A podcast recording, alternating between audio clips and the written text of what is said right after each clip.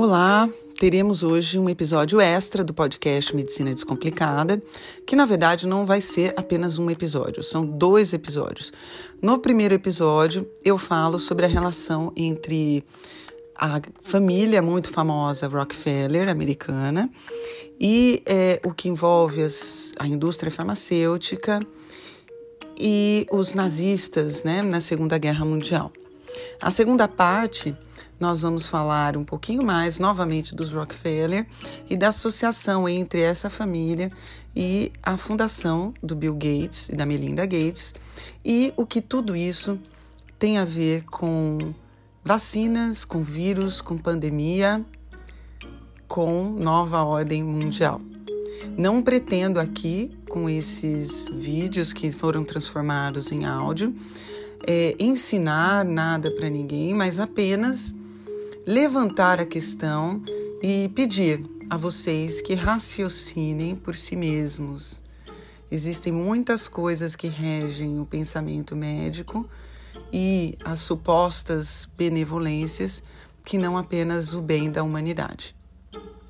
Um abraço. Olá, meio bom dia, boa tarde. Para mim ainda é bom dia porque eu ainda não quebrei meu jejum. mas logo quebrarei. Então, meus queridos, hoje é, eu vi um post da doutora Vivian, que é uma querida, falando sobre vitamina D.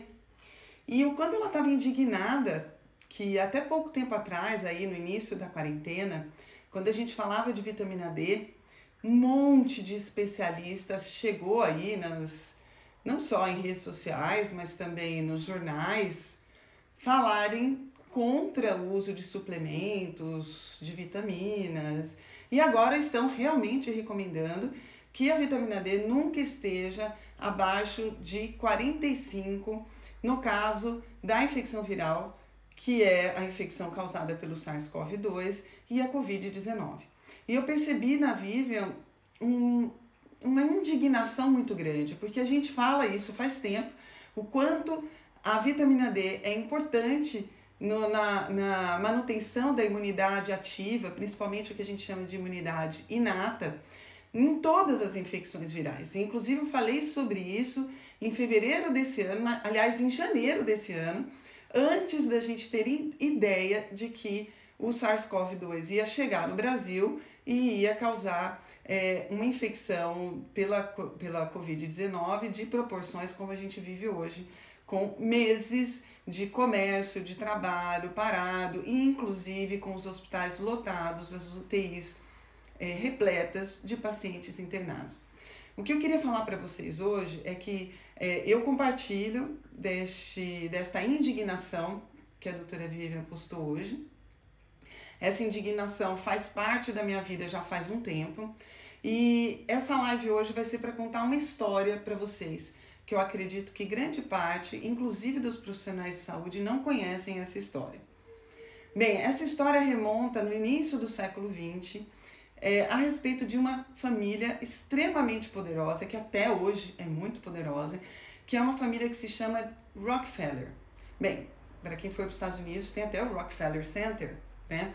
A família Rockefeller é dona de grande parte da exploração de óleo, de petróleo nos Estados Unidos. E no início do século XX, essa indústria de olho numa nova indústria que surgia, que era a indústria farmacêutica, fez grandes doações em dinheiro, na época milhões de dólares. Vocês podem colocar isso no Google, tá? Que vocês vão encontrar essa história.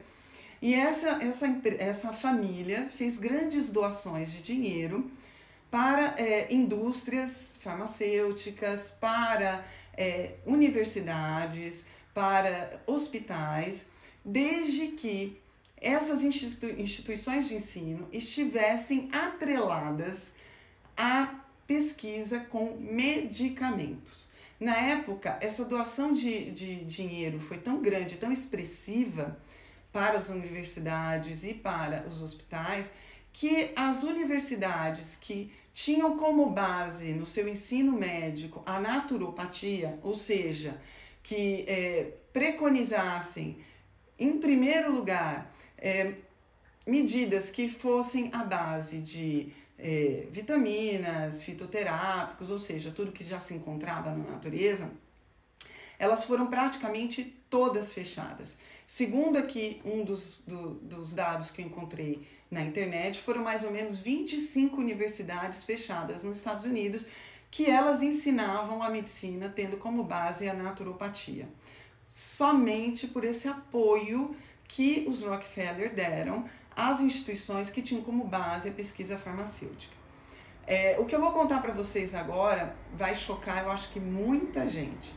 Pelo seguinte, em 1939, antes da Segunda Guerra Mundial, os Rockefeller compraram uma indústria que se chamava IG Farmer. Essa indústria, na verdade, foi a que é, deu origem depois à chamada Bayer, que é uma enorme indústria, é, na verdade, química e também tem a questão farmacêutica.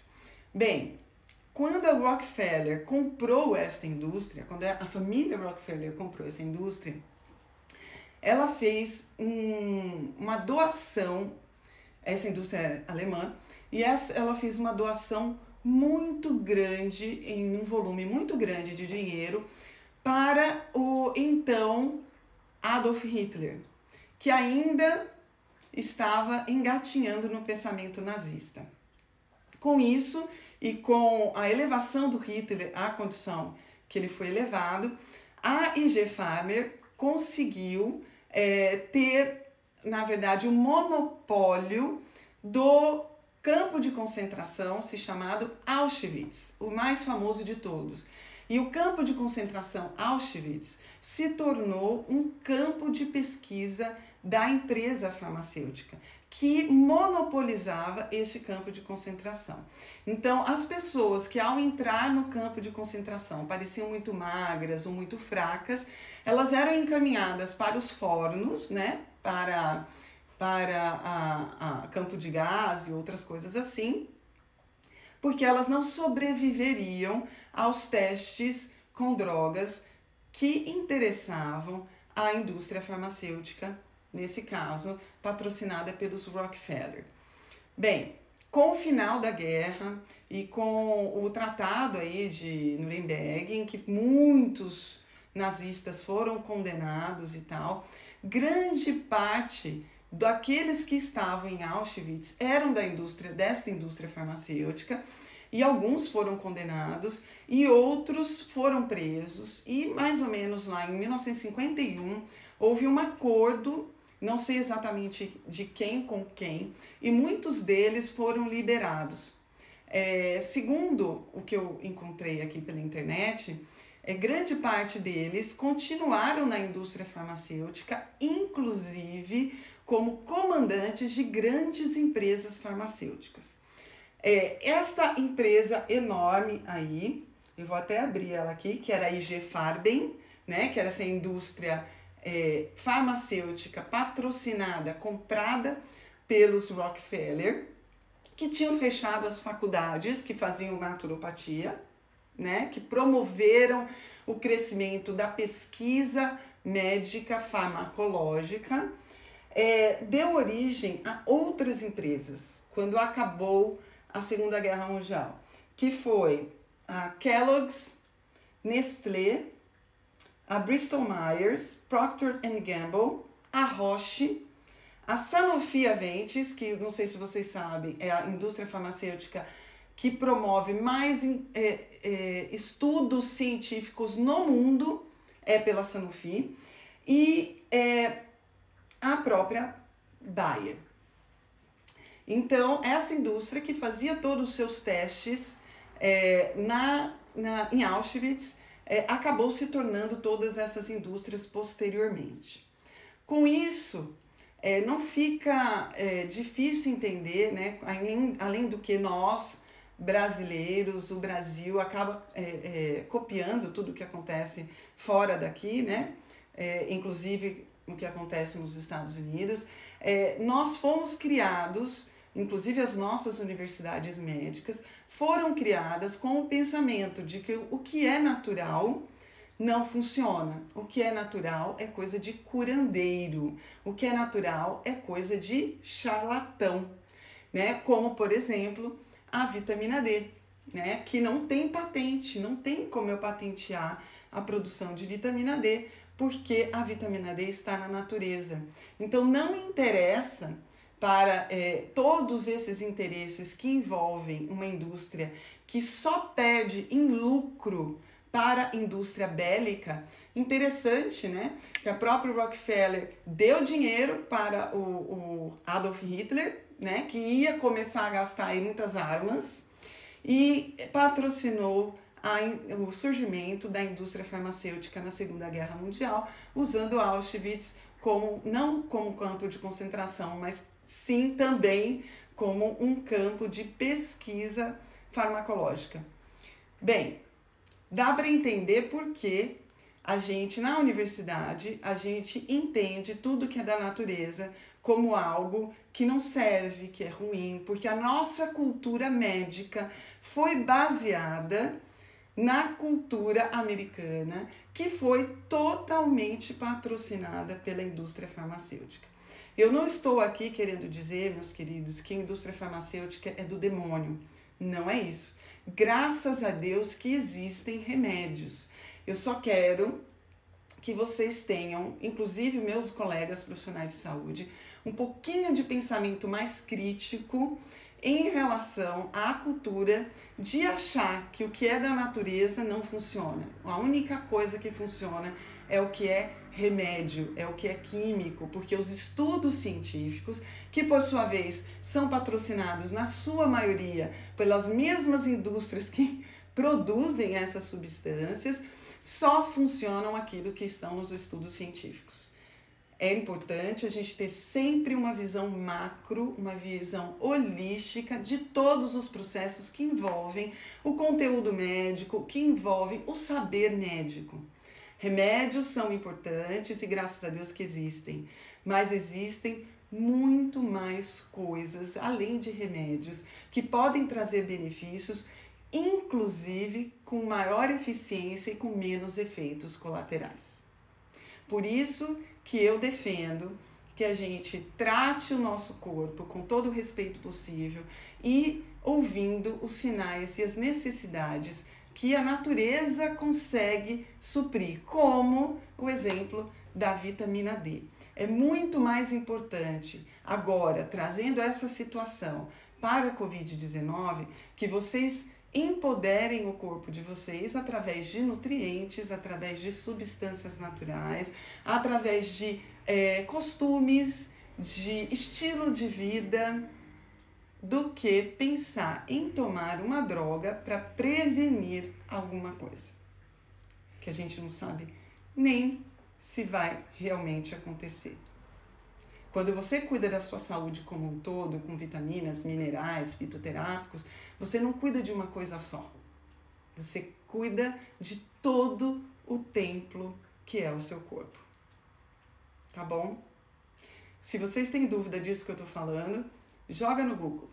Rockefeller e G. Farber, que é o nome dessa indústria, e vocês vão ver que, infelizmente, a história da medicina, a história da indústria farmacêutica não é regida apenas pelo bom interesse do ser humano. Tá bom? Essa é a realidade, infelizmente. Um beijo, boa tarde para vocês.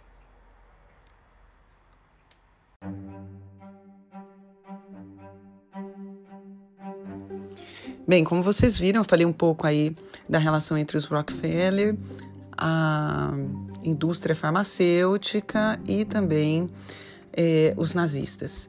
É, corrigindo uma informação, a IG Faber não é a indústria que deu origem à Nestlé, à Bayer. Na verdade, ela foi o nome de, um, de uma junção dessas empresas, de um conglomerado de empresas que deu origem à IG Faber e depois, após a Segunda Guerra Mundial, ela, realmente, ela novamente se desmembrou nessas indústrias que eu cito é, no final, é, durante o vídeo tá bom?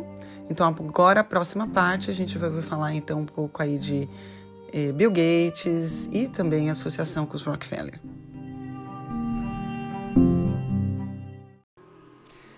Olá, meus queridos. O que eu venho falar hoje aqui pode ser um pouco de surpresa para algumas pessoas. Bem, é, eu vim, aliás, abrir um pouquinho mais a mente de vocês em relação a tudo que envolve não só a pandemia, mas o que envolve o conhecimento médico, os tratamentos, a, a produção de vacinas e tudo mais. É, agora, nesse mês, uma coisa super recente, depois desse vídeo eu vou colocar vários prints e links para quem quiser se aprofundar mais no assunto. É, é, os Estados Unidos têm, na verdade, a Casa Branca tem uma página na internet que se chama We the People, ou seja, nós, o povo. E essa página serve para que sejam iniciadas petições de investigação pelo governo americano. Normalmente, as páginas, é, as, essas petições precisam ter em torno de 100 mil assinaturas. E agora, há pouco tempo, recentemente, uma petição chamou a atenção de todo mundo, inclusive da mídia e da própria Casa Branca, que foi uma petição para que fossem investigadas é, relações entre a Fundação Bill e Melinda Gates com a fabricação de vacinas e, inclusive, com a questão da pandemia. Esta petição teve mais de 600 mil assinaturas. E onde é, se liga, vamos dizer assim, Bill Gates nessa situação? Tudo começou muito antes, no dia 18 de 10 de 2019, quando aconteceu nos Estados Unidos um evento chamado Evento 201, em que é, do qual participava a Fundação Bill e Melinda Gates, mas também o, o Fórum Econômico Mundial. E, e foi para é, uma simulação de uma situação de pandemia, inclusive com a citação do nome coronavírus. Tá? E ali foi mostrado que os países não tinham condições adequadas para lidar com tudo que envolve uma pandemia é, e com a sua gravidade e suas questões, inclusive econômicas. Tá? Bem, muito interessante porque nesse mesmo dia, 18 de 10 de 2019, acontecia em Wuhan, na China, as Olimpíadas Militares. Sim, no mesma data em Wuhan, na China de onde saíram muitos atletas doentes, o que na época não se tinha conhecimento do que era.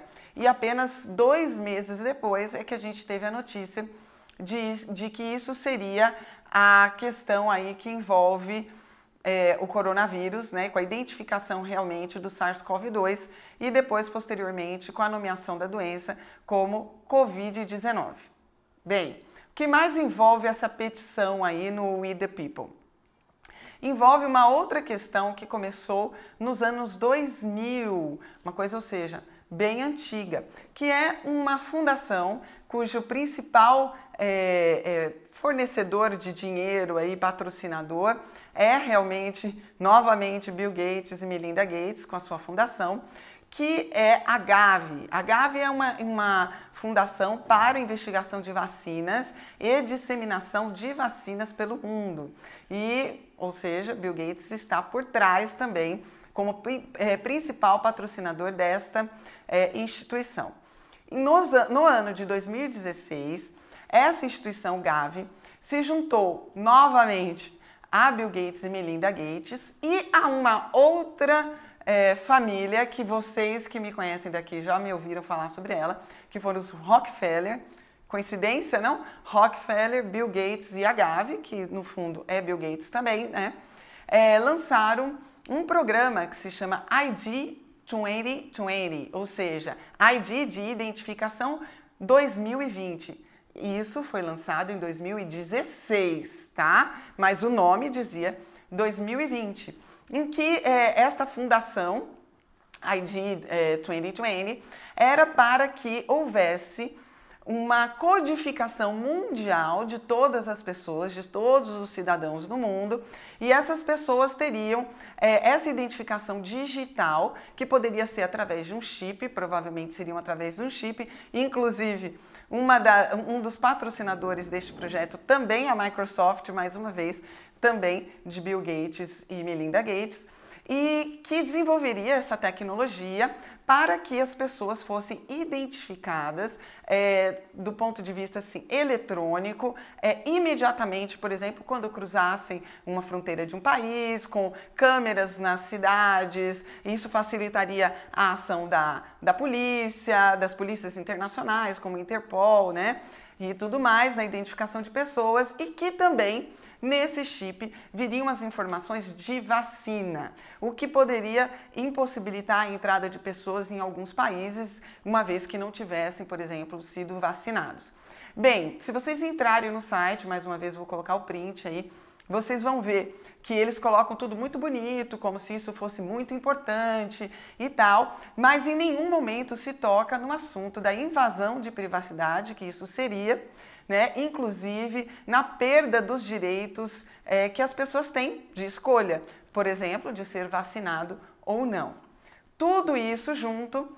Ainda tem uma outra questão que aconteceu um pouco antes, em 2014, num país africano chamado Quênia. É, houve uma campanha de vacinação, inclusive, novamente, Fundação Bill and Melinda Gates estavam envolvidas nessa campanha de vacinação contra o tétano no Quênia e com, inclusive, é, estímulo aí da Organização Mundial de Saúde e da Unicef. Nessa vacinação, descobriu-se que estava incorporado junto ao é, é, é a partícula do tétano, né, a toxina é, tetânica, estava é, incorporado um antígeno do HCG, que é um hormônio produzido durante a gravidez. As mulheres que receberam esta vacina desenvolveram anticorpos contra o vírus do HCG e que isso levou à esterilização em massa de mulheres e meninas no Quênia. Isso não é uma coisa nova, isso é uma invenção de uma vacina anti-fertilidade, vamos dizer assim, uma vacina para causar infertilidade que é, foi inventada por um indiano nos, na, na, década de 70.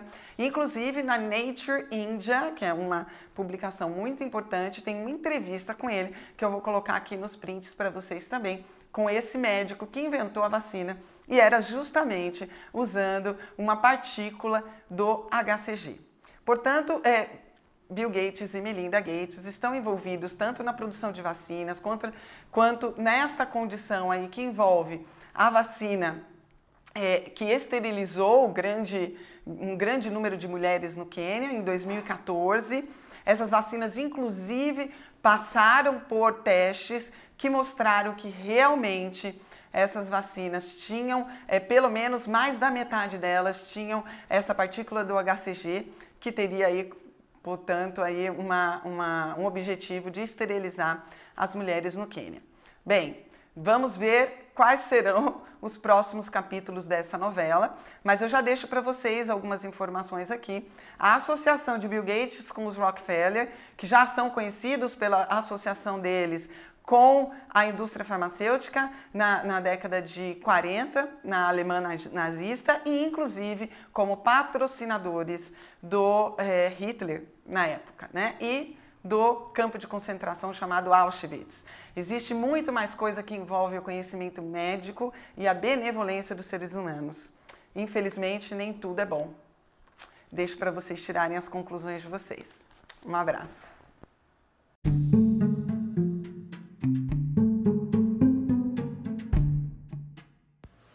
Espero que essas informações eh, tenham agregado um pouco a vocês. É, sugiro que vocês pesquisem internet, Google, vocês vão achar essas informações que estou colocando aqui. Inclusive, é, se você me segue no Instagram, arroba doutora.denise de Carvalho, coloquei alguns prints é, de reportagens, de artigos falando sobre esses assuntos que comentei é, no segundo vídeo, que na verdade deu origem ao segundo áudio. É, vou corrigir apenas uma fala minha durante esse vídeo, em que eu falo, eu uso o termo o vírus do HCG, mas não, eu estava querendo dizer no hormônio HCG, tá? Que estaria envolvido aí na gravidez e a formação de antígenos contra este hormônio estaria então aí na base da esterilização de mulheres a partir de vacinas. Um abraço e obrigada por terem ficado até o final. Pensar não dói, mas não pensar não só dói. Não pensar ceifa vidas e liberdade.